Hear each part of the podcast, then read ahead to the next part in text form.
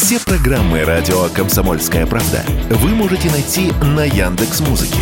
Ищите раздел вашей любимой передачи и подписывайтесь, чтобы не пропустить новый выпуск. Радио КП на Яндекс Музыке. Это удобно, просто и всегда интересно.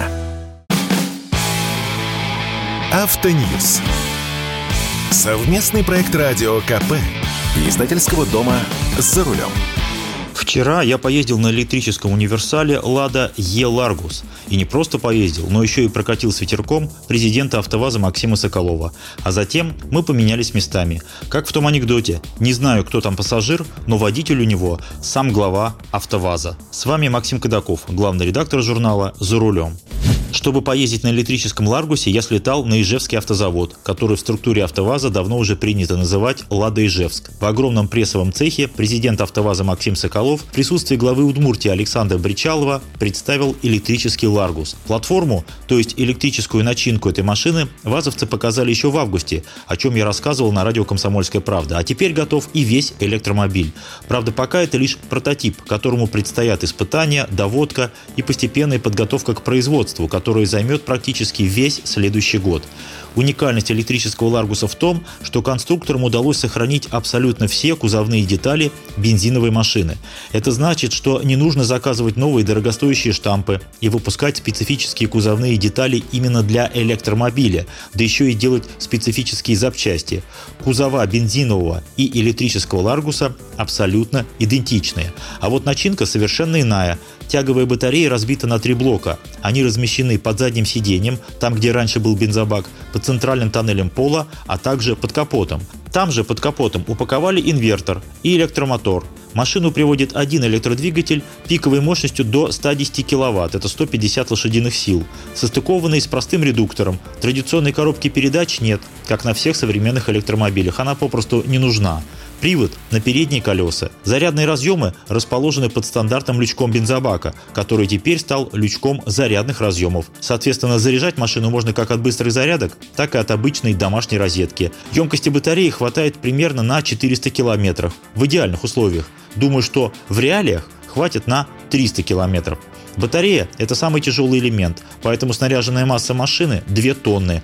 Грузоподъемность без переделки подвески примерно 475 килограмм. Это значит, что электрический Ларгус со стандартными пружинами и амортизаторами может быть пятиместным. А вот для более нагруженной семиместной модификации придется подбирать другие пружины и амортизаторы. Салон практически не изменился ни по отделке, ни по внутреннему объему, а вместительность – главный добродетель Ларгуса. Из нового лишь приборы. Это цифровой дисплей с указанием, помимо прочего, степени заряда батареи. Само собой, исчезла педаль сцепления, есть только газ и тормоз, а вместо рычага коробки передач маленькая вращающаяся шайба с тремя положениями – нейтраль, задний ход и драйв. Переводишь шайбу в положение драйв, снимаешь машину с ручника, давишь на газ, и Ларгус срывается с места с резвостью спорткара, потому что электромотор тянет как зверь, самых малых оборотов. Мы пронеслись с пробуксовкой колес и по прямой, и в поворотах, аж паленой резиной запахло. Пришлось даже извиниться перед президентом АвтоВАЗа, но ему такая езда тоже понравилась. Машина едет,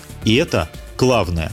А что дальше? Первую партию электрических Ларгусов соберут в конце 2023 года. Серийное производство на заводе в Ижевске планируют запустить в начале 2024 года. Максим Соколов осторожно предположил, что в 2024 году можно будет выпустить до 10 тысяч машин. Глава Удмуртии Александр Бричалов был более оптимистичен и заявил, что можно сделать и продать гораздо больше 10 тысяч. И, к слову, представил новые зарядные станции из Удмуртии. Их уже выпускают в городе Сарапул, компания «Русклимат». Станции разные, от слабеньких 20-киловаттных до крутых зарядных порталов мощностью до 180 киловатт. Первые серийные зарядки из Сарапула уже проходят опытную эксплуатацию в разных городах. Главный вопрос – сколько будет стоить электрический Ларгус? Точного ответа пока нет, но можно осторожно предположить, что Е-Ларгус будет доступнее конкурентов, потому что это самый локализованный российский электромобиль. Уже сейчас степень его локализации составляет около 50%, а будет еще выше. Конечно, цена будет зависеть от компонентной базы, базы и от объемов производства, а еще от степени государственной поддержки покупателей.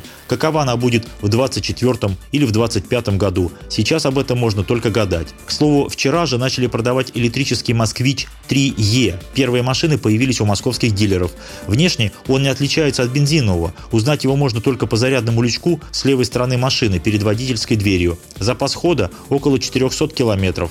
Электрический «Москвич», как и бензиновый, собирается методом крупноузловой сборки, поэтому и цена соответствующая. Если бензиновый стоит минимум миллион девятьсот семьдесят тысяч рублей, то электрический оценили в 3,5 миллиона. Покупатели вправе рассчитывать на госсубсидию, а это максимум 925 тысяч рублей. В этом случае цена электрического москвича составит 2 миллиона 575 тысяч рублей. Это еще без учета переплаты по банковскому проценту, поскольку субсидия работает только при продаже в кредит. Многие ли могут позволить себе электрический кроссовер размером с Крету за 2,5 миллиона рублей с копейками? Не думаю. Поэтому очень надеюсь, что электрический Ларгус окажется дешевле. С вами был Максим Кадаков, главный редактор журнала «За рулем». Не унывайте, еще поездим. И на отечественных электромобилях тоже. Автоньюз. Совместный проект радио КП. Издательского дома «За рулем».